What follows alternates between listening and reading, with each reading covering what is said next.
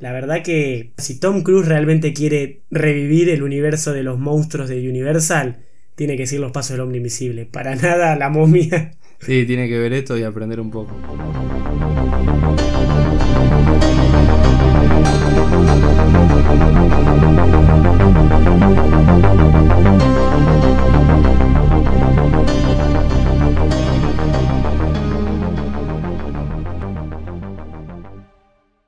Buenas noches Screamers y bienvenidos a una nueva review. Mi nombre es Rodrigo Gilhueto y hoy estoy con Jardi solamente. Buenas noches, sí, Fer no estaba porque, bueno, estuvo de vacaciones. Está de vacaciones, ya está por volver, así que nos encargamos por ahora nosotros hasta, hasta que vuelva él y después volveremos a hacer tres. Pero bueno, somos dos esta vez y queríamos dar una review puntual, íbamos a dar una review puntual, pero tuvimos un par de problemas técnicos y, y se nos demoró. Básicamente tuvimos que rehacer el episodio y por eso esta intro así. Pero igual estamos sacando relativamente temprano, no fue lo que pasó con Drácula que viene un mes más tarde, ¿no, Jardi? Sí, sí. sí, dentro de todo se atrasó apenas unos días de lo que teníamos planeado. Problemas que le pasan a todo el mundo. Claro, entiéndanos la edición. Somos un equipo chico, no tenemos grandes productores atrás y nos vamos manejando nosotros. Y, y bueno, fue algo que no pudimos prever.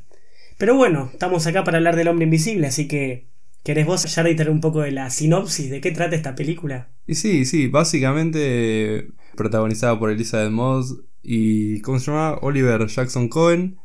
Básicamente es una película dentro de lo que es una relación bastante abusiva, se puede notar, donde la chica escapa. ¿Me olvidé el nombre de la protagonista? Cecilia. Cecilia, que después vamos a hablar del nombre también. Se escapa y su pareja parece que se suicidó y a partir de ahí empieza a ser acosada por un hombre invisible. O eso es lo que ella dice y todos los demás la miran con escepticismo. Claro, básicamente es una mujer saliendo de una relación tóxica más que tóxica, abusiva y, y como el hombre la sigue acosando, por así decirlo. Es una remake, básicamente, o un reboot. Ya hoy en día creo que no sé bien todavía la diferencia. Remake sería como que todo gira en torno a exactamente. Entonces es un reboot. Es un reboot. O sea, es el concepto eh, pero adaptado, sí. Exactamente. Es un reboot de una película de los años 40-50. Es uno de los famosos monstruos de Universal. Ese como intento de universo cinematográfico que quiso hacer Tom Cruise con la momia. Bueno, es, un monstruo dentro de todo este universo. Pero es una película aparte. Ese universo de Tom Cruise, quiero que lo sepan, está muerto. Esperemos. Bien enterrado. bueno, justamente es un reboot de una película de los 50 que es a su vez una adaptación de un libro. Es más, si mal no recuerdo, creo que es un libro de Wells. Esto lo vamos a estar comprobando a lo largo del episodio. Pero bueno, como bien menciona Jardi, es una adaptación bastante moderna y bien hecha a los tiempos modernos, en mi opinión, ¿no? Sí, sí, o sea, la verdad es que trae, trae todo lo que es otro enfoque. O sea, siento que antes, por ejemplo, bueno, estaba mucho en la temática donde, bueno, la película, la película original que era del 50. Básicamente, que, con toda esa cuestión de, lo que era la guerra, todo lo que eran los experimentos y las cosas nucleares y todo, que mucho del terror giraba, en torno a eso. Y hoy día estamos en un periodo donde lo que prima principalmente es la tecnología. Y acá. Perdón, acá acabo de averiguar. Perdón, acabo de averiguar, es una película del 33. Ah, 33, Mucho más temprana. Y la novela es justamente de Herbert Wells, una novela mucho más vieja todavía, del siglo XIX. Pero es verdad lo que vos decís. ¿eh?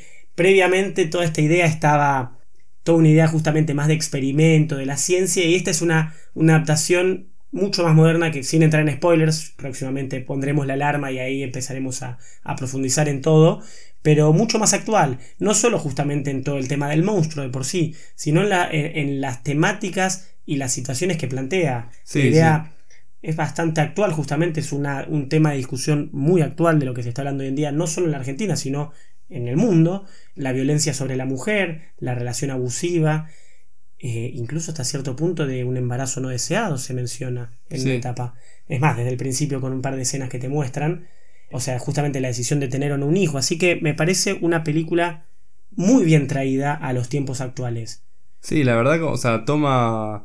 Y, aparte hay películas que, bueno, justamente como ya Drácula lo intenta traer a tiempos actuales y siento que falla, pero le, o sea, le quería clavar al ángulo y la tiró a la tribuna, la pelota. Acá siento que realmente estos temas los aborda muy bien. Con mucha... O sea, no, no los sí, con mucho respeto. No los sobredimensionan ni tampoco los eh, omite, es como que está consciente de las cosas que quiere transmitir. Lo hace bien. No sentís que es forzado. Eh, la verdad que se trabaja bastante bien el, lugar de, lo que es la relación eh, entre la pareja y ella. Claro, y el ejercicio de poder entre ambos, de cómo uno ejerce poder sobre el otro. No, pero es correcto lo que vos decís, no sobredimensiona los problemas ni exagera, los toma con respeto y, y lo hace de una buena manera.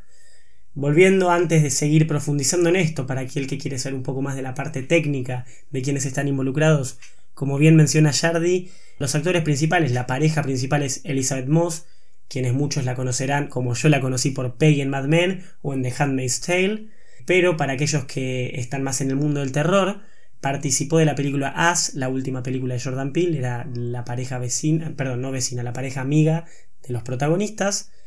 Y por otro lado tenemos a Oliver Jackson Cohen, quien eh, protagonizó, vos me dijiste, Jardy, la, eh, la, maldición de Hill House. Sí, era uno de los cuatro hermanos, el menor. El menor de los hermanos. Así que es una pareja ya metida en el, en el mundo del terror y, con cierta experiencia.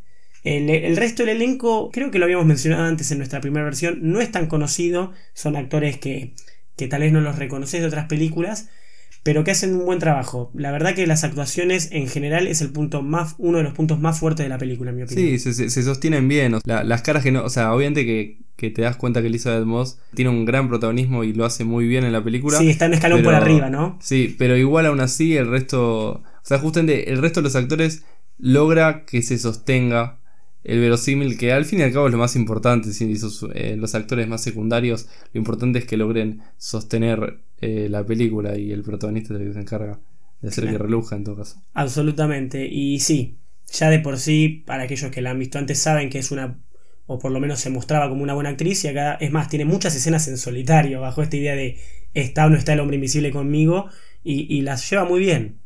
Bueno, y esta película la dirigió Lee Wanell, quien muchos ya está mucho más metido en el mundo del terror, básicamente es un nombre del mundo del terror. Y acá en el, podcast también hablamos bastante de Lee Wanell y de... De James Wan, porque justamente son una pareja de amigos que vinieron de Australia y se asentaron en, en, Hollywood con una película, tal vez no la conocen, pero es El Juego del Miedo. Básicamente escribieron, coescribieron y Wan dirigió la película y Lee Wanell actúa, es el personaje Adam que se encuentra en el baño en el juego del miedo 1. Vos no la viste, ¿verdad, Jardy? No, había dicho que era el fotógrafo. El fotógrafo, exactamente el fotógrafo que está en el baño del juego del miedo, ese es Lee Wanell. Y bueno, juntos la escribieron y uno, uno delante de cámara, uno detrás de cámara, pero hicieron la película. Bueno, después siguieron participando en, toda la saga, por lo menos de producción. Y después se fueron a otra película importante que también tenemos un episodio, hicimos una saga, un episodio completo hablando de toda la saga de Insidious, en la cual James Wan y Lee Wanell escribieron juntos el primer y la segunda película, James Wan dirigiendo y Lee Wanell de vuelta actuando en el papel de Specs, si mal no recuerdo, uno de los ayudantes de Elise, la eh, misticista, se le podría decir. Ah, la mujer con contacto paranormal. Es uno, uno de sus ayudantes. Así que siempre fue esta dinámica de uno actuando, otro dirigiendo y los dos escribiendo pero en Insidious 3, si mal no recuerdo. Sí, fue la que dirigió él. Lee Wanell, eh, bueno, James Wan ya había dado un paso al costado, se metió en hacer el universo del conjuro y todo eso. Y Lee Wanell decide dirigir. Sí. Y esa fue la primera película que dirige. Y para hacer la primera película, una película decente. Pueden escuchar en el episodio, volvemos a mencionarlo, nuestra opinión con respecto a la tercera película después de venir de dos pelis muy fuerte. Pero es un trabajo más que decente para hacer sí, su sí, primera. Sí, perfectamente. Y le tomó el gustito porque, bueno, después dirigió Upgrade, que es una peli de acción barra ciencia ficción. No tendrá crítica porque no está en este podcast, pero tiene muy buenos comentarios para aquellos que la quieran ver. Y ahora sí volvió al terror, esta es su tercer película dirigiendo, El hombre invisible. Y la verdad que muy buen trabajo, siento que mejoró mucho con respecto a Insidious 3 y hizo una peli concisa. Sí, sí. Hablando de, la dirección, es, es, sólido, o sea, está bien la película. Tampoco, de nuevo, yo creo que tampoco es que son, son esas películas que te explotan la cabeza. O sea, en el sentido de que tampoco busca hacerlo. Creo que es una película de terror con un formato de los más clásicos. No es lo que vemos en cine de autor, a veces como Ari Aster o todo, pero está bien. Está. Realmente está, eh, muy bien hecha la película. No, sé cómo, cómo expresarlo de otra manera. Es como que está muy bien hecha. Claro, si estuviera Fer, tal vez daría términos más. más artísticos y técnicos, pero para nosotros es una peli muy bien dirigida. Sí. Y vos me lo mencionaste, y ahora también medio lo dijiste esta idea, de que, bueno, no es cine de autor, pero se nota cierto como rasgo característico en su forma de dirigir, ¿no? Eh, ya también con la idea de Insidious 3 y en su forma de escribir, tal vez, con estas ideas de planos largos, que también se veía mucho en Insidious. Sí, tal como vez a una veces idea la, la de- cámara, medio a veces la cámara como apuntando a los personajes, como viéndolos, más Claro, que más como solo. un- claro, más que como una figura omnipresente la cámara, como un testigo ahí, como que está metido. Y, y acá se nota mucho. Bueno, Eh. justamente hay varios planos acá que parecen con esta idea de está o no está el hombre invisible presente, es como la cámara toma el punto de vista del hombre invisible, hipotéticamente, ¿no? Sí, sí mismo, bueno, hay como dos tipos de, de tensiones que una es justamente donde sentís que estás viendo todo lo que ves a través de los ojos del hombre invisible y también hay planos donde vos sentís está el hombre invisible o no, es como que como si a veces siento que el punto de perspectiva, no sé si estoy hablando correctamente, está como vacío, pero en realidad sabes que ahí está. Es como que te enfoca la cámara de una manera que sentís que Claro, tenés la tensión o la, la duda de está ahí presente. Bueno, Sí, sin nada, la película logra un montón, solo con una. Es como que. No, no sé, pero lo, lo lograban transmitir. No había nada y vos sabías que había ahí algo. Bueno, nosotros fuimos con nuestro grupo de amigos con los que creamos la idea de Scream Queens. Y me acuerdo que a uno de, mis, de, de los amigos le decía, tipo, está ahí, está ahí. Me decía, yo no veo nada, ¿no? Pero te juro que se movió algo. Y, y te genera justamente esa duda de esos espacios vacíos de está presente, no. Nos estamos volviendo locos con Cecilia. Así que muy interesante la manera en la que la dirigió, para destacar. Y fue sumamente barata. Fue una película que, si mal no recuerdo los datos que investigué, que no, no te voy a decir si mal no recuerdo porque lo tengo acá escrito, pero fueron 7 millones de producción, o sea, los gastos de la película, que obviamente ya los recuperó y los pasó. Y Universal, la verdad, le- le dio la mano. Más, para los que no lo saben, eh, ya Universal confirmó que Lee Wanell va a seguir dirigiendo películas de terror, así que por ahí posiblemente tome nuevas películas de los monstruos clásicos y las adapte a la, al mundo actual, a la, a la sociedad actual, y yo, bienvenido sea. Sí, sí, o sea, la verdad que estaría bueno ver un poco. Bueno, vos hablabas del monstruo de la laguna. Sí, la criatura de la laguna me Sí. interesaría verla en una- un momento más actual. Es, es divertido, creo que si se lo hace bien está bueno acá tanto ir actualizando y reactualizando un poco los, claro. los monstruos más clásicos. Ha- Haciendo un reboot, porque la realidad es que, por ejemplo, en, en la primera década del 2000 hubo muchas remakes, tipo, no sé, la de, la de Freddy Krueger, también Halloween, también incluso la masacre de Texas, y todas fueron como tratar de hacerlas lo más parecida posible, como mucho agregar algo más al pasado, cuando tal vez lo mejor que puedes hacer es tomar eso como inspiración, respetarlo, pero hacer algo adaptado al tiempo actual, no seguir con la misma idea. Sí, si no, para eso el original y listo. Totalmente, que Y- siempre es mejor. Sí. Una cosa que quería comentar es, justo bueno, ligado a todo lo que decíamos de los planos y todo, bueno, que ahora capaz tiene, va a tener un poco de relación con el capítulo que vamos a sacar próximamente, con la cuestión de, de los sentidos. Toda la cuestión de, de ver, que vos decías, bueno, me habías dicho en el episodio original, eso de, de que el personaje Cecilia, que le dicen sí, como del verbo ver en inglés, todo gira en, en torno a la vista. Después, Queremos, eh, querés pues ahí sí. Alarma, alarma de spoilers ahora mismo. Y por favor, Jardy, pasa eso. Sí, bueno, justamente. eh, es la cuestión de lo que es la vista y las cámaras y toda la perspectiva. Está muy presente en la película. está- está totalmente presente. Y se había, bueno, había, se había hablado un poco de una eh, analogía o metáfora con el gran hermano. La cuestión de. Bueno, justamente. Se, se entiende sola. Si alguien leyó 1984. La lo- idea de vigilancia. Sí, la idea de vigilancia lo, lo va a entender, ¿no? Tampoco tengo que profundizar demasiado. Y esto se debe más que nada, ya que entramos en terreno de spoilers, al traje, básicamente. El Sí. traje, lo cual me pareció tal vez lo, lo más original de la película, no solo todas las referencias a, a la relación abusiva y eso, sino lo más actual fue que el hombre invisible no es un experimento fallido, no es como pasó en, a principios del 2000, 2000 con Hollow Man y Kevin Bacon que se inyectaba algo en la sangre para hacerse invisible. Acá es un traje, un traje bastante original que está hecho por cámaras, lo cual le permiten ser invisible. Y eso es increíble. Sí, una cosa que igual me, me quedé repensando. ¿Sabes que No sé, es una teoría, ¿eh? Porque yo no, no tengo. No me pasa esto. Pero siento que ese traje le podría causar tripofobia a alguien. Como que cuando lo ves bien es como medio raro. ¿no? Todos Todas texturas raras. y agujeros, sí. Puntitos y agujeros todo dando vueltas. Me quedé pensando eso el otro día. Y la verdad que puede ser. Eh, eh, ah, si alguien tiene tripofobia, que nos lo confirme, puedes en Por los favor, comentarios. Vean el hombre invisible y díganos si genera o no genera tripofobia. Sí, sí. Pero volviendo a, a esta idea, justamente este hombre invisible, que es un hombre hecho de cámaras que te está vigilando, o vos no sabés cuándo te vigilo, cuándo no. O sea, la sensación de, de estar siendo vistos por una persona que no, realmente no conocemos está presente a lo largo de toda la película.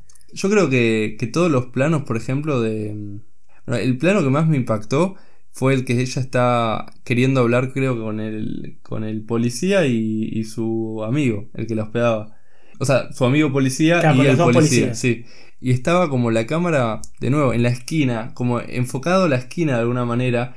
Y yo estaba viendo esa, esa parte, que creo que era la parte que vos decías donde se movía algo. Sí, que justamente. yo estaba viendo ahí porque yo sabía que él estaba ahí y no había nada y en realidad pero lo hacían de una manera que justamente todo ese juego la verdad que Bueno, y ella misma diciendo, no, no te puedo hablar ahora, como Sí, hablando sí, en voz más baja, estaba muy presente. Y bueno, lo más evidente dentro de esto es cuando ella apenas es- se escapa de, de la relación que tapa la cámara de la computadora y eso. Bueno, la sensación de vigilancia presente. Sí, sí, está en todos lados y desde... Bueno, cada, cada vez más, justamente. Dato de color, eh, 1984 en realidad es un libro adaptado de otro libro, donde era un libro de un ruso que se llama Yevgeny Samatin, Samiatin creo que era, donde las casas eran vigiladas, en 1900 se escribió el libro, eran vigiladas a través de que todo era de vidrio. Entonces la gente estaba transparente frente a la sociedad. Y que en 1948 empezaba a haber cámaras, eh, algún micrófono, tal vez, cosas así. Y hoy día, ya en una película así, tenemos la cámara web, el celular, eh, las cámaras de seguridad de la calle, en todos lados estaba el tema de la vigilancia. Y cada vez se incrementa más. Bueno, eso también es- da un poquito de miedo. El verdadero terror. Sí, cuando decís, ah, che, qué ganas de comer una hamburguesa y después te aparecen propaganda de hamburguesa todo el día, es bastante... presente, sí. Totalmente, toda la duda generada entre me están vigilando o no y que se presenta en la película como yo vos me decís que alguien te está viendo, pero yo no lo puedo ver con todas las cámaras y todos los elementos tecnológicos que tengo para todas estas herramientas que puedo utilizar.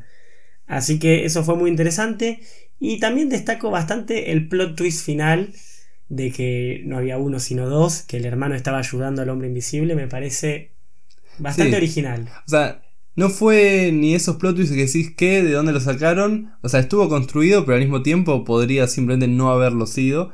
Y la película. Y fue, fue como un agregado que fue como, bueno, esto es interesante. Claro, bueno, no me lo esperaba, claro. Sí, y, y justamente lo que, lo que habilita la última escena, a lo que es el hecho de, de que después eh, la pareja termina pareciendo todo inocente y como, ah, yo estaba encerrado y no sé qué. Y la escena final. Y, y dice la palabra clave, que es la que sin decir nada le dice que...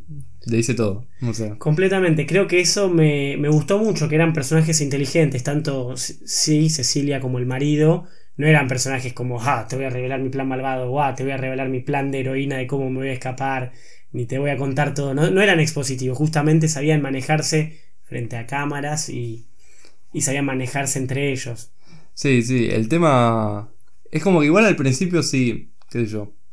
Como que ves el traje ahí colgado, yo ya vi algo ahí, tipo ese espacio en blanco y dije, hay un traje. Obvio, sí, totalmente. Pero, pero se construye bien y, y cuando lo deja el traje dije, bueno, lo está dejando acá, lo va a volver a agarrar en otro momento de la película, como que estaba atento a eso. Y estuvo bien, estuvo bien construido. Hablamos en chiste, era que cuando terminó, yo pensaba que iba de la nada a aparecer, no sé, un tercer hombre invisible, como. Porque empieza a subir la tensión, la tensión con la música. Sí, la música se hace mucho más fuerte. Sí, sí, se pone al palo y yo dije, no sé, yo siento que ahora, no sé, se le rompe el cuello a la piba porque un hombre invisible le acaba de quebrar el cuello y se termina la película así, como que. todo- eh, más de una persona le pasó, de, de nuestro grupo de amigos, algunos estaban diciendo. Sí, uno de los chicos cuando, cuando muere el marido dice, hay un tercer hombre invisible en la sala de cine. Por favor, ¿qué película están mirando? Le dije en la mitad. Sí, sí. Pero bueno, generaba la duda en su momento. Fue bastante bien, nunca subestima, a ver, no te deja todo obvio, tampoco te complica demasiado las cosas, la película es como que el espectador lo respeta. Sí, Es aplaudido eso, es necesario hoy en día en películas, más en las de terror que cada vez te lo hacen más obvio, la idea Sí, de mostrarte un sí. asesino y eso. Es que justamente acá juega con, con la idea de sí, sí, de si no. Qué sé yo, obviamente que uno sabe que está viendo una película de terror y sabe que hay algo, eh, de verdad. Sabe que hay alguien ahí. Pero, pero nada, está, está en ese sentido bien construido. Y bueno, entonces, a partir de esa última frase, Jardi, ¿qué puntaje le pones? A ver, me, me medio como que me, me descoloca un poco, pero está, es interesante, está bien construido, no es nada loco, al mismo tiempo justamente no es una película que me dejó impactado, pero de nuevo, trata temáticas muy bien, la relación de pareja la hace muy bien, todo lo hace muy bien no me explotó la cabeza ni vi tampoco algo que me haya dejado pensando. como pensando. Fui, me asusté, fue tensa, la disfruté. Hay cosas que no me gustaron como, qué sé yo, que siempre, iguales en todas las películas de terror, cuando el personaje principal se quiere explicar de, che, me está pasando esto, y en vez de decir que eso del medicamento que decía. Claro, que le explicaba eh, todo mal. Sí, que era como, se me cayó el medicamento en la ruta, ¿cómo llegó a mi baño? En vez de, ay, yo perdí esto y no sé, y lo encontré. Explícalo bien. Eh, pero, o sea, que, eso es algo que ya es una cuestión mía. Pero, de nuevo, toca los, todos los temas que toca los toca muy bien y está bien hecha. Sí, yo no me acuerdo que le había puesto, pero creo que quiero ponerle lo mismo que le había puesto la última vez. Eh, sí, un 8, un 8 está, o sea, no llegaría al 10 porque tampoco hizo algo que me, que me flashee, como que siento que el 8 es como lo sólido, tipo, está perfecta la película, pero no hizo nada arriesgado. Como que es una película clásica de terror muy bien hecha. Sí. Sí, completamente. Todas las partes técnicas yo no tengo nada para criticarles y el 8 me parece más que una buena nota. Y hasta este momento es la película que más me gustó de terror que viene el 2020. Todavía quedan películas, faltan muchas por ver, pero, pero no es nada malo para decir, en, terminando el primer trimestre, El Hombre Invisible es de lo mejor que vi. Sí, sí. Así que bueno, entre los dos, un 8, un gran puntaje para esta película que se la recomendamos a todos. Que si alguien la ve y tiene tripofobia, por favor díganos si lo sintieron o no al ver ese traje. Y no hay mucho más que decir, solamente lo que ya todos saben para cerrar estos episodios. Tenemos Twitter, que está súper activo ahora, tenemos Instagram, síganos también ahí. Tenemos YouTube, estamos haciendo un rebranding, pero por ahora nos pueden buscar como Rame Secas, así que búsquennos como Rame Secas. Ya estamos, ¿no? Creo que presenté todo. Eso es todo, Screamers. Buenas noches.